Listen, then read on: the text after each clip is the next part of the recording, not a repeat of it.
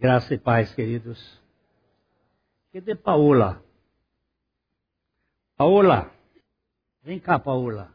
Vem cá, Patrícia e Leandro. Olha só, olha só essa moça. Como vai você? Tudo jóia? Tá tudo jóia? Você está com um brinco bonito? Sua mãe colocou um brinco bonito. Tem dois brincos? Que beleza! Essa, essa moça, ela está aqui hoje sendo dedicada ao Senhor. Ela é um presente de Deus na vida da Patrícia, na vida do Leandro, e aqui estão também os tios Douglas e Luciana. E nós vamos orar por, por, pela Paola, pedindo a Deus que faça dela uma nova criatura. Concordo? Então vamos orar, por favor. Pai, nós somos gratos a Ti, porque o Teu amor está acima da nossa compreensão. Agradecemos-te pela vida da Paula. Agradecemos pela vida da Patrícia e do Leandro. E pedimos, Pai, que Tu os capacites para educá-la, para transmitir a ela a tua palavra por meio da tua graça. Dá a ela no momento certo um novo coração.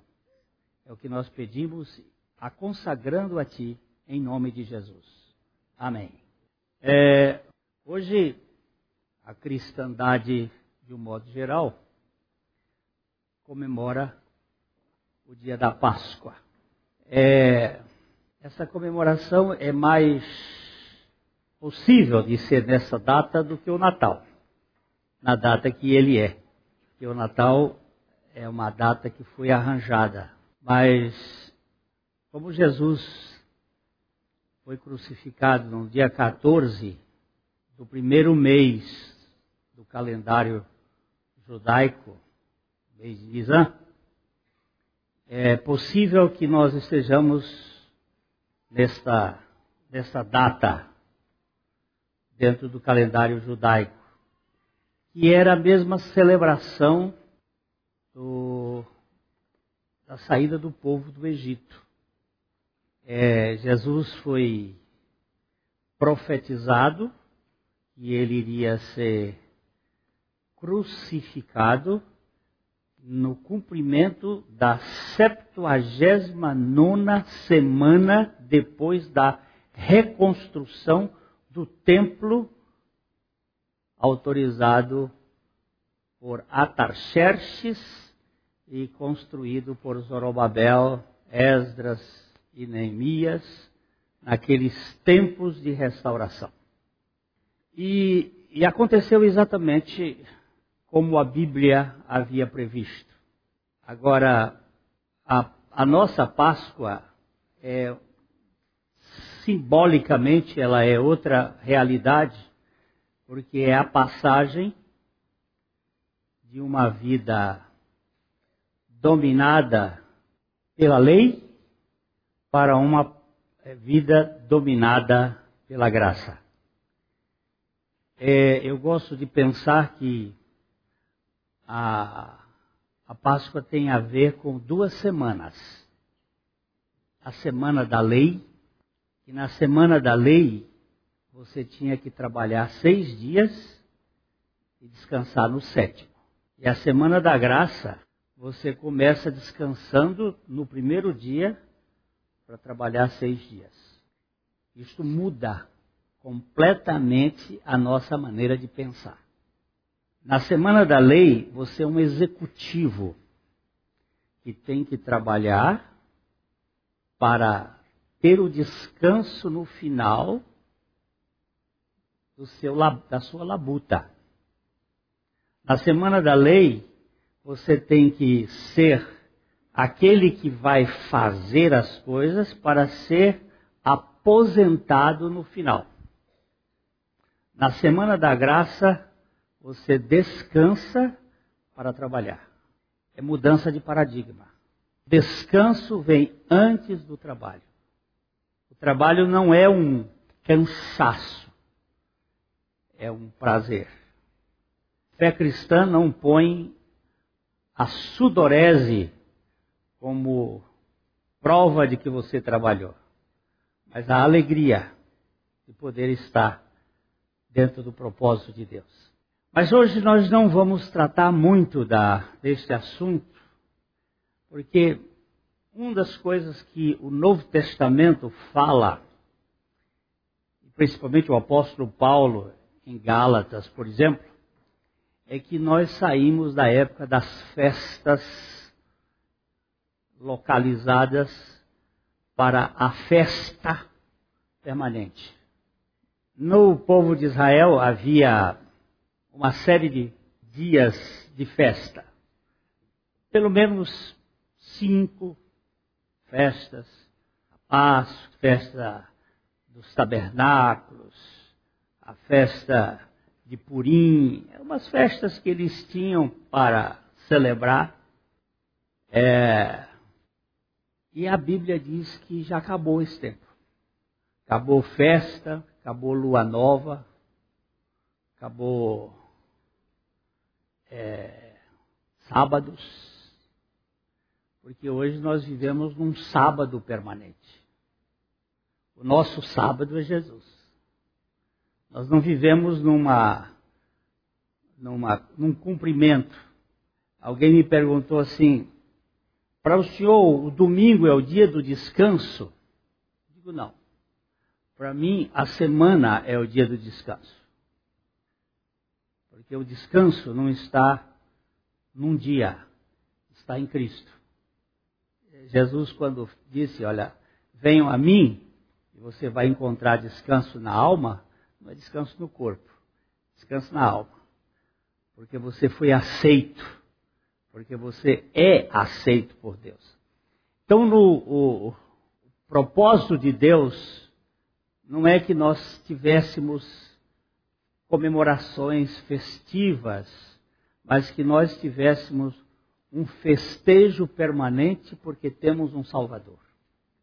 E este Salvador disse: E eis que estou convosco todos os dias até a consumação do século. Eu não posso perder de vista de que Jesus está conosco e em nós todos os dias. Então é festa permanente. Mas hoje nós vamos começar um estudo aqui na nossa comunidade. Domingo passado nós começamos a, a olhar o problema da centralidade na palavra de Deus, na Bíblia, a palavra de Deus. E hoje é a, o primeiro artigo de fé da nossa dos nossos artigos de fé da igreja. É, nós vamos caminhar por eles, porque ah, Pedro disse que é para nós respondermos a qualquer que nos perguntar a razão da esperança que está em nós. Nós precisamos responder a qualquer que nos perguntar. E o primeiro fundamento, ou a base da fé, é a palavra. Estamos, estamos aqui porque é, é pela palavra que nós vamos a Cristo. É sola a escritura para sola Christus. Primeiro é as Escrituras que vão nos conduzir e nos levar ao conhecimento de Cristo. Eu não posso conhecer Cristo sem as Escrituras. Sem elas, nós estamos, estamos perdidos. Nós vamos iniciar hoje em nosso estudo matutino os artigos de fé adotados pela nossa igreja e vamos andar dentro daquilo que está escrito nos artigos e nas escrituras. Começamos citando o teólogo alemão Erich Sauer. em sua sabedoria. Eric Sauer, aí eu quero deixar para aqueles que ah, gostam de ler, não temos em português, temos em espanhol, em inglês, os três livros de, melhores deste autor, que são A Aurora da Redenção, a Triunfo do Crucificado e de Eternidade a Eternidade. Essa trilogia, ele levou cerca de 40 anos para escrevê-las, ele morreu no ano de 1959 e deixou um legado eu considero ele, o Pink e o Tozer, os melhores que podem nos ajudar na compreensão da visão da redenção em Cristo Jesus. E ele diz o seguinte: a Bíblia é o livro da história da salvação é o mais abrangente de todos os livros do mundo. O mais rico e poderoso organismo histórico, o livro da humanidade. Não há similar. No meio da história geral da humanidade, Deus inicia uma revelação histórica especial, na qual Ele mesmo se faz presente ao pecador como Redentor e Senhor. Assim, pois, a marcha do Evangelho através do mundo é o próprio tema da história do mundo. É um pensamento que cai em cima como luva. Ah, quem é Deus? Domingo que vem, se o Senhor permitir, nós vamos trabalhar acerca do Deus verdadeiro. Olha aí diz que eu nunca, eu nunca fiquei tanto diante de Senhor, Senhor, tem misericórdia. Como é que eu vou falar alguma coisa do Senhor? Quem tem alguma coisa para falar daquele que é inescrutável, cujos olhos humanos jamais o viram? Por isso que nós só podemos falar de Deus a partir de Jesus Cristo, porque antes eram apenas setas, sinais que apontavam para ele. Moisés até fez um pedido que queria ver a face do Senhor. Mas o Senhor disse: Entra nessa rocha, eu vou colocar a minha mão por cima de ti e você me verá pelas costas. Isso tudo é figura de linguagem para dizer você não é capaz de me ver, você se arrebenta. Aquelas pessoas que estavam mais ou menos próximas da bomba de Hiroshima, quando ela foi explodida em 1945, viram um clarão. Os que sobraram mais distante para contar a história era uma luz e uma explosão inexplicável, mas aquilo foi átomo em explosão. Agora pense no Criador de todo esse universo, se os nossos olhos pudessem ver. Há um velho hino da inódia cristã que diz que nem Adão chegou a vê-lo antes mesmo de pecar. Este Deus que não é possível compreender, ele se revela pelas Escrituras.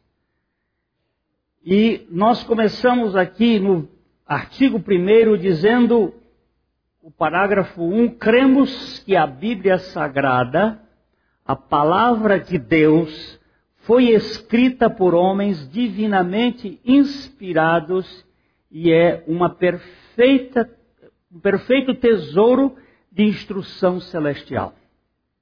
Na verdade, na verdade, a Bíblia no grego não diz as palavras foram inspiradas por Deus, mas sopradas por Deus.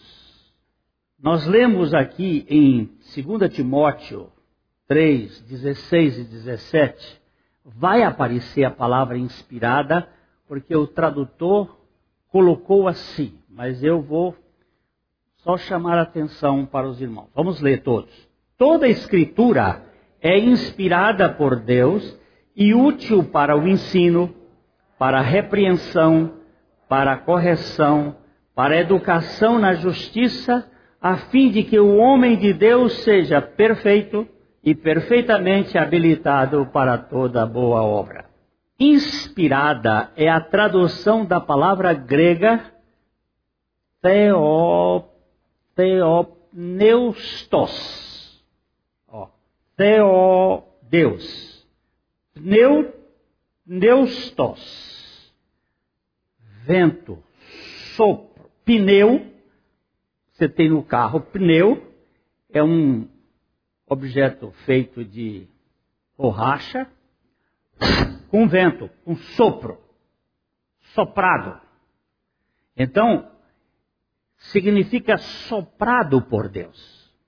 Assim como o ser, homem, o ser humano foi criado pelo sopro de Deus, a Bíblia foi produzida pelo sopro do Espírito Santo. Deus sopra no barro para gerar vida no homem e sopra no homem para dar-lhe vida espiritual e revelação de sua palavra e da, da sua pessoa e da sua obra. É, a Larissa pôs umas, umas uh, tarefas para os pais lerem e tal. Eu vou dar uma tarefa de vocês encontrarem qual foi a última ação de Jesus com seus discípulos para autorizar a eles a pregar. O pastor Dagoberto já disse, mas não vale a pena falar. Vocês vão procurar na Bíblia essa. Aí vocês vão ter que procurar na Bíblia onde é que está. Às vezes eu dou o nome da cidade, o nome do bairro, o nome da rua e até digo qual é a casa.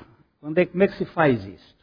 Quando você diz assim, é, Sofonias, capítulo 3, versículo é, 17. Aí você, fica fácil. Mas eu não estou dizendo nada. Eu quero dizer, o que, que Jesus fez para os discípulos poder ter autoridade com a palavra? Preste bem atenção na, na expressão o sopro de Deus no, na criação do homem. Ele fez um barro, fez o homem do pó da terra e soprou-lhes nas narinas o fôlego das vidas. E o homem passou a ser alma vivente. Por favor, pega esse texto aí, Rúbia. É, Gênesis, aí eu tenho que dar aqui. Gênesis capítulo 2, versículo 7. É, esta é a formação do homem. O homem é fruto de um sopro. Se você tirar esse sopro do homem, não sobra nada. Olha lá.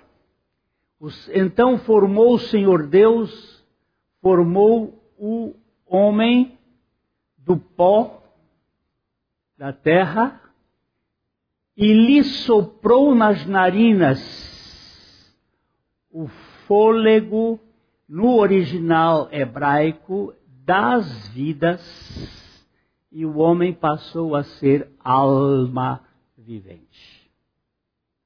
Este fôlego de Deus soprado formou o homem. E o fôlego de Deus, ou o sopro do Espírito Santo, produziu a palavra em homens que também receberam a obra da regeneração do Espírito Santo. O vento sopra, ninguém sabe de onde ele vem, nem para onde ele vai. Assim é todo aquele que é nascido de Deus. Uma das últimas palavras do rei Davi foram, vamos ler 2 Samuel 23, 2. O Espírito do Senhor fala por meu intermédio, e a sua palavra está na minha língua.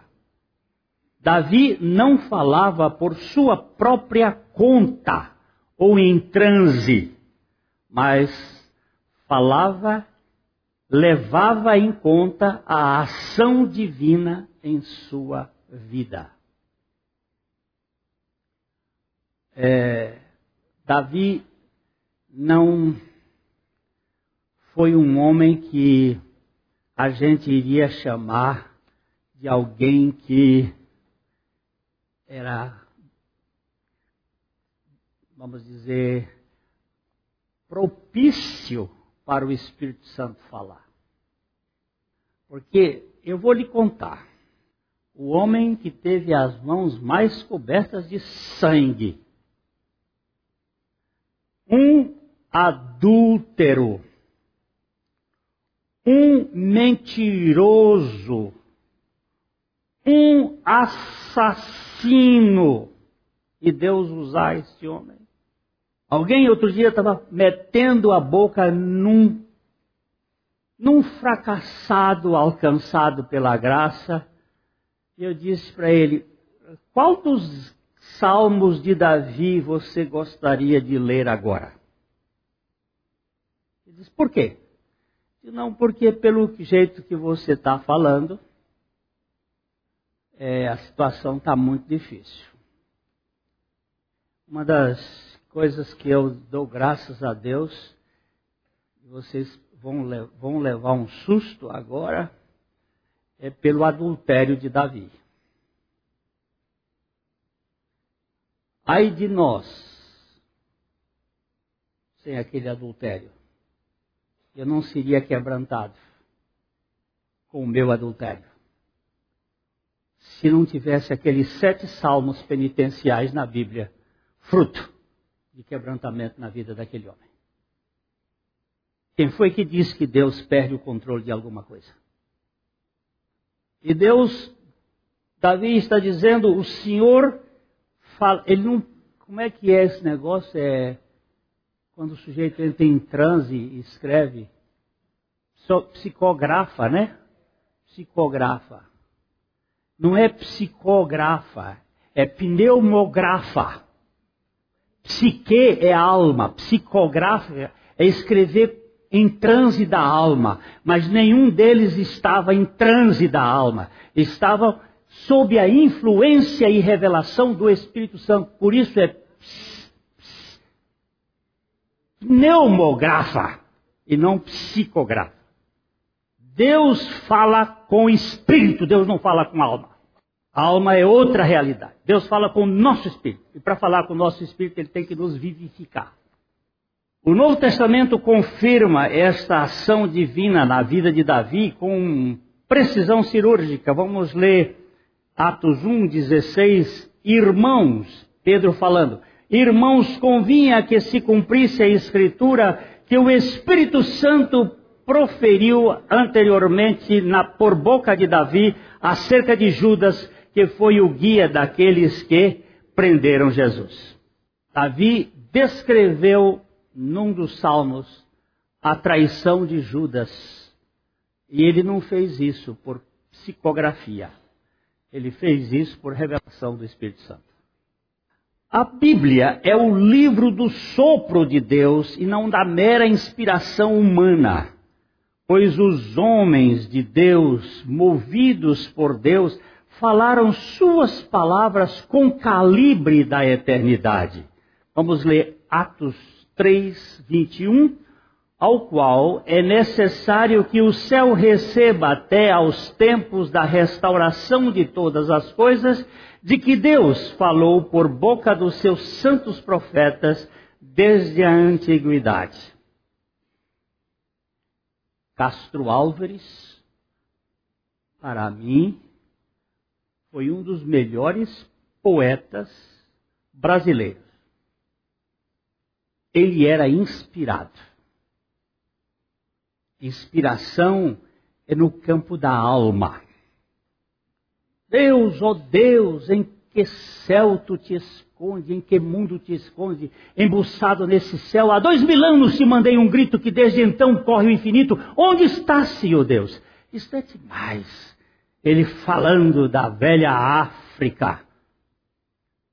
Isso é inspiração, isso não é revelação. Isso faz parte da alma. Isso é lindo. Isso é muito bonito.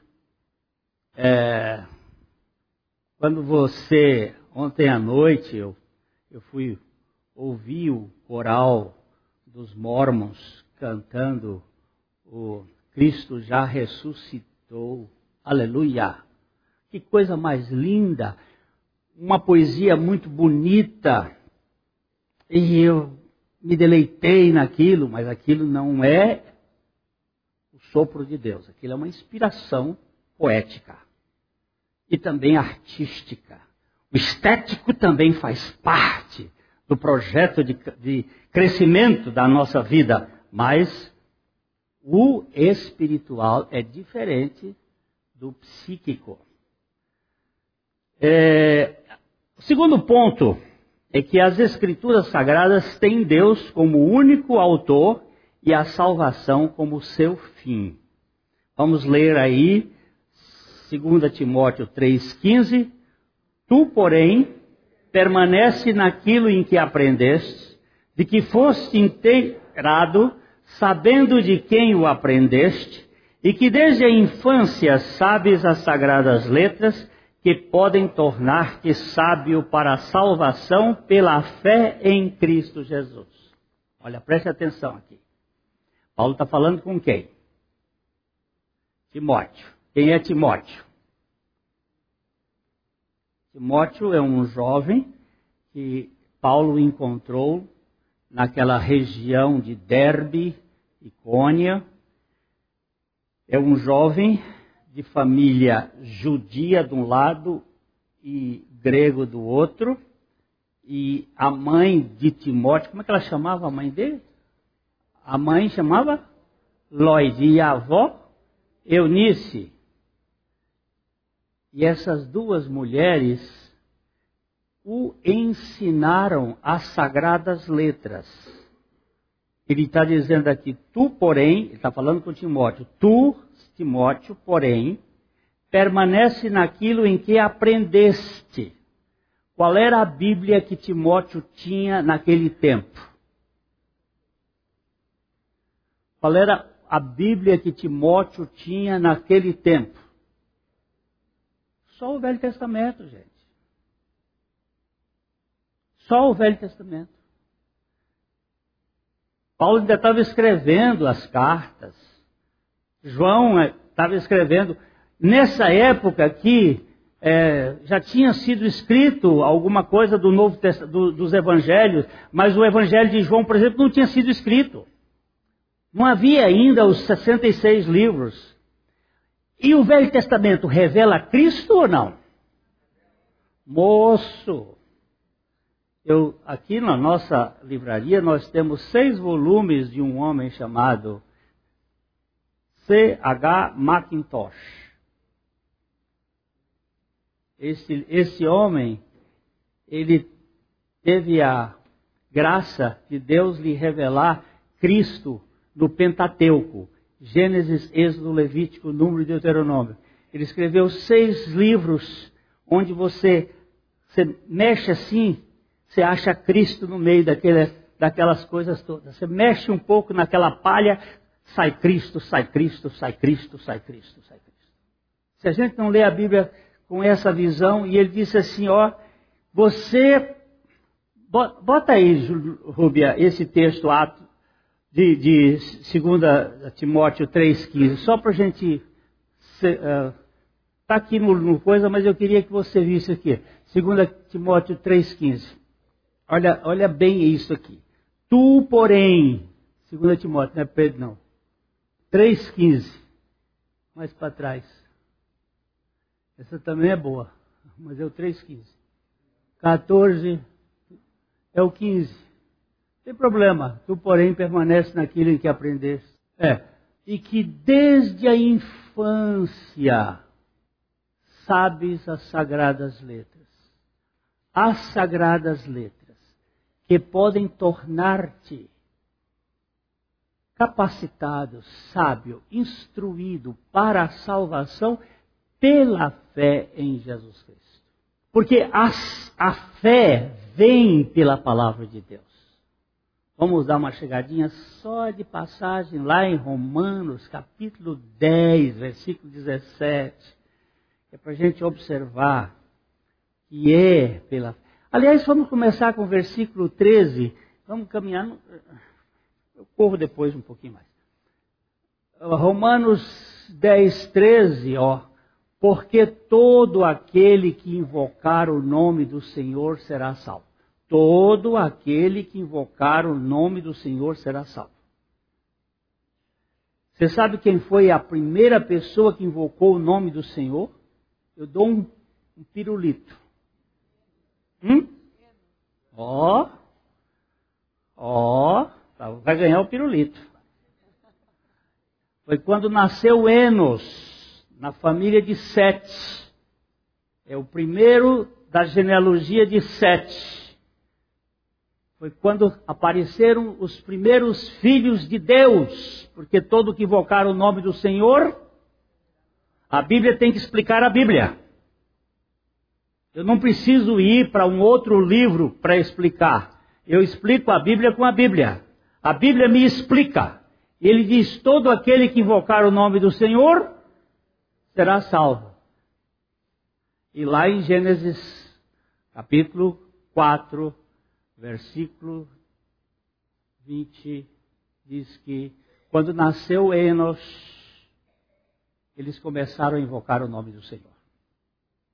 Agora aqui para frente diz assim, verso 14: Como, porém, invocarão aquele em quem não creram? E como crerão naquele de quem nada ouviram? E como ouvirão se não há quem pregue? Se, e como pregarão se não forem enviados? Como está escrito, conformosos são os pés dos que anunciam coisas novas. Então, precisam ser enviados, volta, precisam ser enviados. Você não pode ir por conta própria. Se não for enviado, você vai ser boca que usa. Volta, o 14. Aqueles que foram enviados, eles pregam. Aquilo que for pregado a respeito de Jesus, alguém ouve. E quem ouve a respeito de Jesus, invoca. E quem invoca será salvo. Estou de trás para frente.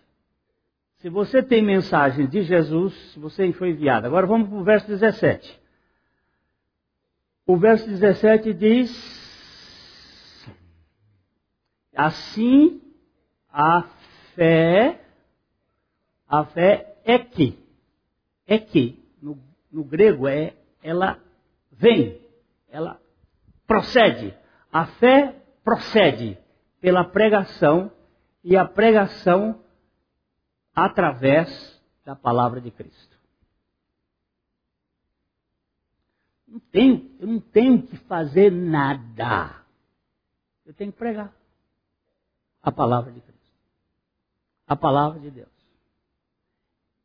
Nada. Daí para frente é com o Espírito Santo. A salvação pela fé em Cristo Jesus. A salvação do pecador é um assunto da soberana graça de Deus que até os anjos gostariam de examinar com mais precisão. Vamos dar uma lida nesse texto aqui de 2 Pedro 1, de 10 a 12, que diz: foi a respeito desta salvação que os profetas indagaram e inquiriram, as quais profetizaram, os quais acerca da graça a vós outros destinada, investigando atentamente qual a ocasião ou as circunstâncias oportunas indicadas pelo Espírito de Cristo que neles estava, ao dar de antemão testemunho sobre os sofrimentos referentes a Cristo e sobre as glórias que o seguiriam, a eles foi revelado que não para si mesmos, mas para vós outros, ministrava as coisas que agora vos foram anunciadas por aqueles que, pelo Espírito Santo enviados do céu, vos pregam o Evangelho, coisas estas que os anjos anelam perscrutar. Eu sei que os estudantes de universidade hoje têm dificuldade de ler uma Bíblia dessa. Sabe por quê? Porque esta Bíblia tem mais de 8.800 vernáculos e um estudante universitário hoje só possui 5.500, 5.700, 6.000 vernáculos eruditos. Então está difícil. Não tem, não tem capacidade de ler um, um texto desse aqui. Hoje o problema é analfabetismo funcional. Bota para ler, não sabe o que leu. Olha aqui. Foi a respeito desta salvação que os profetas indagaram e inquiriram. Sabe o que é inquirir? Hein? Por pesquisar, investigar, caçar, ciscar. Você sabe o que é ciscar? Aquele que a galinha faz, ó, para ver se acha algum carocinho ali, ela é cisca. É isso que é o sentido da palavra. Inquiriram, eles ficaram ali procurando. E a respeito, os quais, os quais aí são os profetas, eles profetizaram acerca da graça a vós outros destinada, não a eles mesmos, mas a aqueles que iriam receber Jesus Cristo. Investigando atentamente qual a ocasião ou as circunstâncias oportunas indicadas pelo Espírito de Cristo, que neles estava, ao dar de antemão testemunho sobre os sofrimentos referentes a Cristo, sobre a cruz e sobre as glórias que surgiriam à ressurreição, a eles foi revelado que não era para si mesmo, não era para Isaías, não era para Jeremias, não era para não era para Miqueias, não era para si mesmo, mas para nós. Mas para vós outros ministravam as coisas que agora vos foram anunciadas por aqueles que pelo Espírito Santo enviado do céu vos pregam o evangelho, coisas que os anjos gostariam de saber. Os anjos não sabem a grandeza do Evangelho. Quando você e eu temos a graça pelo Espírito Santo de saber e não passamos isso para os outros. Então, as Escrituras Sagradas têm Deus como seu autor e a salvação como seu fim. Terceiro ponto.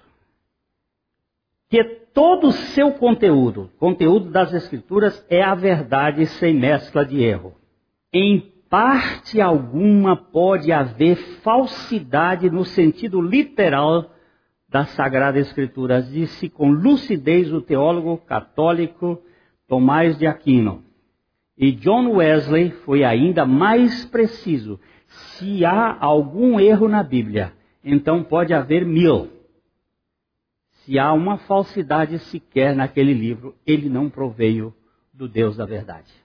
A Bíblia não tem erros, a Bíblia não tem mentiras, a Bíblia não tem inverdades. Posso, e é verdade, não entender o que a Bíblia diz, mas eu tenho que dizer, é a palavra de Deus, assunto encerrado, para mim. Muitas vezes as pessoas me perguntam se eu sei explicar tal texto, não sei. Mas não é porque eu não sei que eu vou negar que esta não seja uma verdade da palavra de Deus. Salomão deixou bem claro que a pureza da Bíblia em Provérbios 30, 5 e 6. Toda a palavra de Deus é pura. Ele é escudo para os que nele confiam. Nada acrescentes às suas palavras, para que não te repreendas e sejas achado mentiroso. É, às vezes eu, eu sou assim um pouco chato comigo eu fico caçando, mas esse texto não está muito claro. Aí vou procurar num outro, num outro, num outro, porque eu sei que na tradução a gente pode errar. E a palavra de Deus ela é muito precisa. Ela é exata. Olha aqui o que diz o salmista. As palavras do Senhor são palavras puras. Prata refinada em cadinho de barro, depurada sete vezes. O Salmo 12, verso 6. Basta uma vez para que a prata seja purificada. Mas a palavra de Deus passou pela purificação sete vezes. Agora você acha nela, procura alguma coisa para. Há pouco tempo atrás, uma pessoa disse assim: Eu queria discutir com você esse ponto de vista. Meu irmão, eu não entro em discussão. Eu creio na palavra de Deus. Eu não sou apologeta. Eu creio na Bíblia. Certamente, eu, meu, meu conhecimento é curtíssimo. E eu não sei explicar. Mas para mim, basta o que o Senhor disse e a palavra dele é suficiente. Existe um livrinho escrito por um físico brasileiro, é, Juarez Azevedo. Ele foi professor da Universidade do Rio Grande do Norte.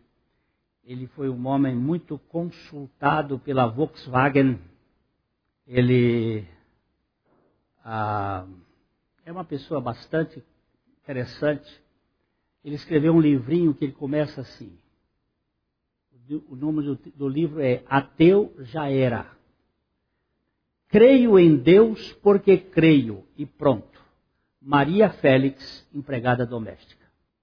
Ele não começou nem com Schleiermacher, um teólogo que era ateu, dizia coisas muito interessantes, mas não cria na suficiência de Deus, nem com Agostinho, nem com, com Armínio, nem com Calvino, ele começou com Maria Félix. Quem era Maria Félix? uma empregada doméstica. Qual era o ponto dela? Creio em Deus porque creio e pronto. Ponto. Graças te dou, ó Senhor dos céus e da terra, porque ocultastes estas coisas aos sábios e entendidos, mas revelastes aos pequeninos. Quem, quem foram os meus grandes teólogos nestes anos todos? Protestatos, Celestino, Sinésio Pereira e Isabel Pontes. Quem eram essas pessoas? Isabel Pontes, Amélia conheceu bem. Uma velha ranzinza que nós tínhamos aqui na igreja. Analfabeta e que lia a Bíblia, aprendeu a ler na Bíblia. Quem era Sinésio Pereira? Um carroceiro, membro da igreja Assembleia de Deus do. Como é que chama aquele bairro ali? Vila Casone. Vila Casone. E Protestato Celestino. Seu Tatinho, o varredor do colégio da, da, do meu sogro. Analfabeto, mas que andava com Deus. Ele não tinha teologia, ele tinha relacionamento com Deus ele ouvia as pessoas lerem a Bíblia e ele decorava, porque ele não sabia ler. E depois ele chamava aquela boca com aquela chapa, dentadura frouxa. Alguém vem cá que eu quero contar coisa para o senhor do que Deus me falou esta noite. E aí pronto. Aqui agora meu coração se esses são teólogos. A palavra de Deus é depurada sete vezes, meu irmão. Vem um, um arrogante dizer assim, mas eu não aceito isso aqui. O quarto ponto, olha, tem outros textos que estão sendo citados aqui, que é para você, se quiser consultar depois, como João 17, 17, que diz que santifica-os na palavra, a tua palavra é a verdade, ela é a verdade. É, o quarto ponto aqui, aquele que, é, que ela revela, a palavra de Deus, que ela revela os princípios pelos quais Deus julgará, nos julgará. A Bíblia não é só o livro que expressa o plano da salvação, mas também o livro que apresenta os códigos do julgamento. Nós temos aqui em uh, João 2, 12, uh, 47, 48, se alguém ouve as minhas palavras e não as guardar, eu não o julgo, porque eu não vim para julgar o mundo e sim para salvá-lo. Quem me rejeita e não recebe as minhas palavras, tem quem o julgue. A própria palavra que tenho dito, essa o julgará no último dia. O quinto ponto, e aqui temos mais outros, outros textos aí, João 12, é, Romanos 2, 12 e tal, tal. E, para isso, a Bíblia é e continuará sendo, até o fim do mundo, o verdadeiro centro da união cristã.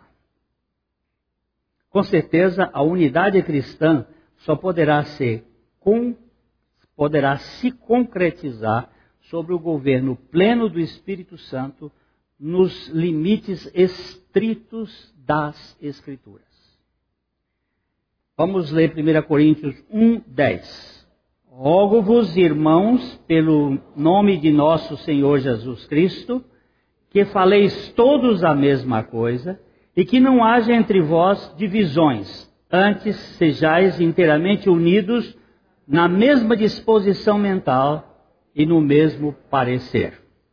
É, uma das coisas que tem faltado a nós é pegar como os bereanos, pegar o texto e centralizar bem nele o que, é que diz o texto. Não é o que eu acho que ele diz, o que, é que ele diz. A unidade da igreja depende da plena centralidade na palavra. O denominador comum da comunhão cristã é a vida de Cristo revelada na unidade da palavra. A igreja não é uma democracia na qual escolhemos a Deus, mas uma teocracia na qual ele nos escolheu. Se somos o povo de Deus, somos o povo da centralidade na palavra. Como diz William Hendrickson, o trabalho da igreja nunca é inútil, pois é produto não da mente do homem, mas da graça soberana de Deus revelada nas Escrituras. Nós só teremos unidade se for pelo Espírito, mediante a submissão à palavra. Vejamos outros textos que aqui estão colocados, que é Filipenses 3, etc. E, finalmente, o padrão único e infalível pelo qual toda conduta, credos e opiniões humanas devem ser julgados. Este é o último ponto que os nossos artigos de fé tratam a respeito das Escrituras. A Bíblia é vista por alguns como o Papa de papel. É assim como os liberais e humanistas tentam desconsiderar a infalibilidade da palavra de Deus. É o Papa, Zombal, é o Papa de papel? Pois bem, a Bíblia, ela é imutável na sua palavra. Eu me lembro de uma história que o pastor Abucharim contava de uma irmã lá em estado de São Paulo que estava com uma questão judicial com um outro irmão os dois da mesma igreja brigando por posse de terrenos e coisas, e ela se debatendo.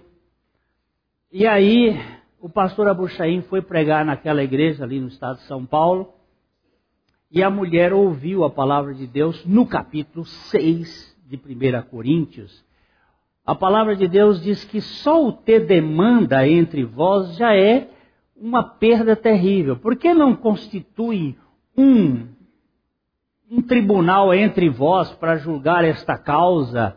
E falando naquilo, aquela senhora resolveu dizer: Não, eu vou obedecer à palavra de Deus e vou tirar essa questão, essa questão da justiça. Ela tem uma filha que era professora da USP de São Paulo na área de direito.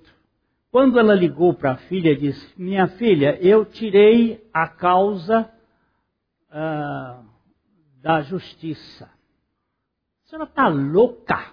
Aquele, aquele cafajeste daquele diácono que está roubando a senhora. A senhora é uma viúva e fica aquele bandido, não vai tirar coisa nenhuma. Quem botou isso na sua cabeça? A senhora, em vez de dizer a palavra de Deus, disse: Não, não foi um pastor que veio aqui pregar. Ele falou assim, assim, assim.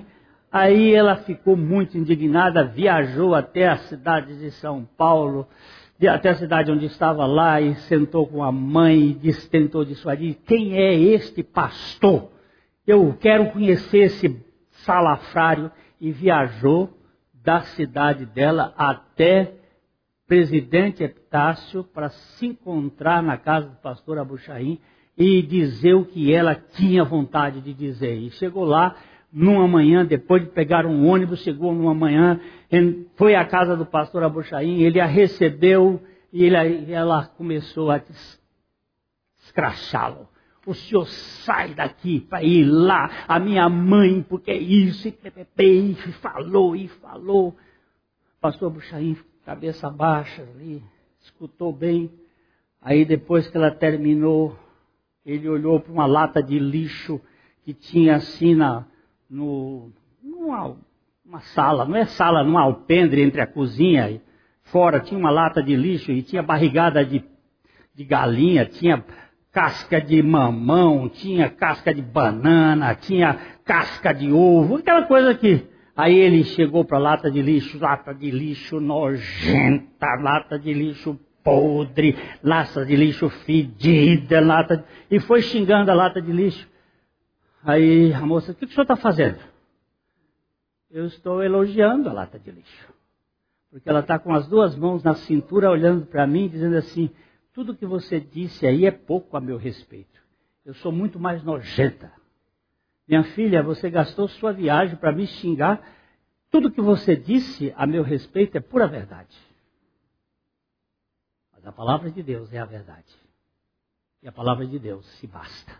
Eu não preciso explicar a palavra de Deus. Se sua mãe tomou uma decisão baseada na palavra de Deus, a palavra de Deus vai cuidar dela.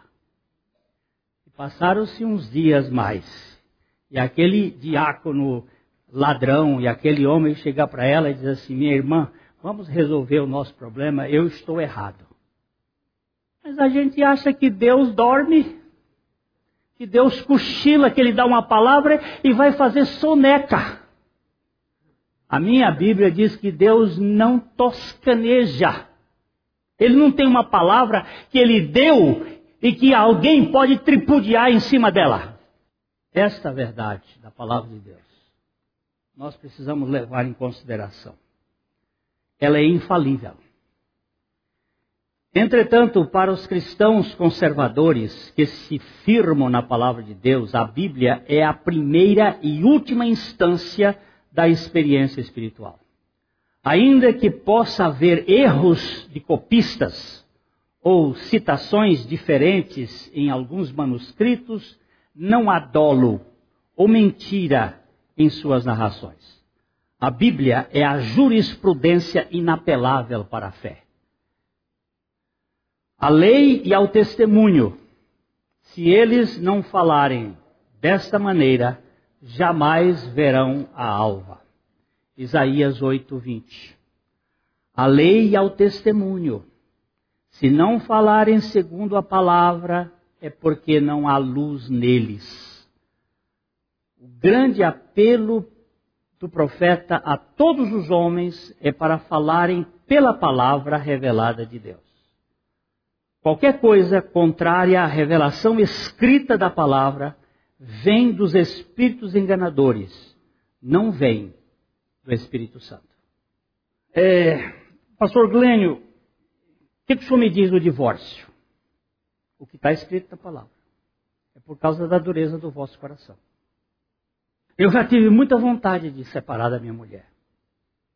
E ela de mim. Com toda certeza. Outro dia eu vi um pastor quando é, é ele foi dar um depoimento de 50 e poucos anos de casal, 50 anos de casal, 60 anos de casal, nem sei quanto. Aí perguntaram para ele: O senhor já teve vontade de se separar da sua mulher? De se divorciar dela? Ele disse: De divorciar não, mas de matar eu já tive. Algumas vezes. O que o senhor acha do divórcio? Não, eu não, eu não, eu não, o divórcio existe por causa da dureza do vosso coração. Mas um divorciado pode ser restaurado? Pode, sim. O Deus da graça faz. Mas, é, como disse um amigo meu, estou no terceiro casamento e só troquei seis por meia dúzia. E eu prefiro ficar com a palavra de Deus. Senhor, olha, a palavra escrita de Deus é a luz verdadeira, e aqueles que querem a luz e a verdade a seguirão e rejeitarão todas as coisas em contrário. 2 Coríntios 13, 5 diz: Examinai-vos a vós mesmos, se realmente estáis na fé, provai-vos a vós mesmos. Ou não reconheceis que Jesus Cristo está em vós? Se não é, que está, já estáis reprovados. O padrão, o modelo da formação, formatação da fé é a Bíblia. Eu fico com C.H. Spurgeon, que diz, que diz, ao dizer: Deus escreve com uma pena que nunca borra, fala com uma língua que nunca erra, age com uma mão que nunca falha. Assim temos a salvação que nunca se perde. Está segura. Está segura na palavra de Deus.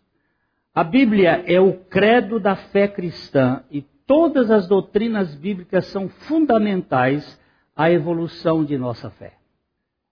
Nem sempre podemos explicar tudo o que cremos, mas podemos crer em tudo o que a Bíblia expõe. Para C.C. Colton, aquele que deseja crer apenas no que pode compreender totalmente deve ter um cérebro muito grande ou um credo muito curto. Ficam aqui mais alguns textos que falam deste ponto e uma palavra de Lutero. Os textos aqui são Tessalonicenses e a palavra de Lutero é a compreensão adequada das Escrituras só ocorre por meio do Espírito Santo. Leia a Bíblia e antes de pegar um comentário sobre a Bíblia, converse com o Espírito Santo. Senhor, o que o Senhor quer dizer com isso? Fala comigo. Eu acho que ler Dom Casmurro de Machado de Assis, alguns momentos que a gente lê e, e olha para o texto e não compreende, porque foi escrito no século XIX, com um contexto do século XIX, e o Machado já morreu. Machado foi-se. Como é que eu vou agora entendeu o que Machado quis dizer. Agora, a Bíblia foi escrita em que século? Muito mais para trás. Mas o autor está vivo. E aí a gente pergunta para ele: o que, que o senhor quis dizer com isso? E se for para edificação? E se for para a, o propósito dele, ele vai nos explicar. Se não for, ele vai deixar a gente quieto. Né? Muitos dos textos difíceis são para que nós cresçamos na fé do Deus que tem palavra. Ele nunca vai explicar para nós, mas vai nos manter seguros nele. Que o Senhor, na sua graça plena, nos mantenha olhando para Ele. A mensagem que você acabou de ouvir faz parte do Ministério de Comunicação Palavra da Cruz. Temos um grande acervo de estudos bíblicos em áudio e vídeo. Distribuímos também gratuitamente o jornal mensal Palavra da Cruz. Entre em contato conosco pelo fone 0 operadora 43 33 728900 ou pelo e-mail livraria@piblondrina.com.br. Visite-nos pelo site www.livrariapiblondrina.com.br ou acesse www.piblondrina.com.br. Graça e paz.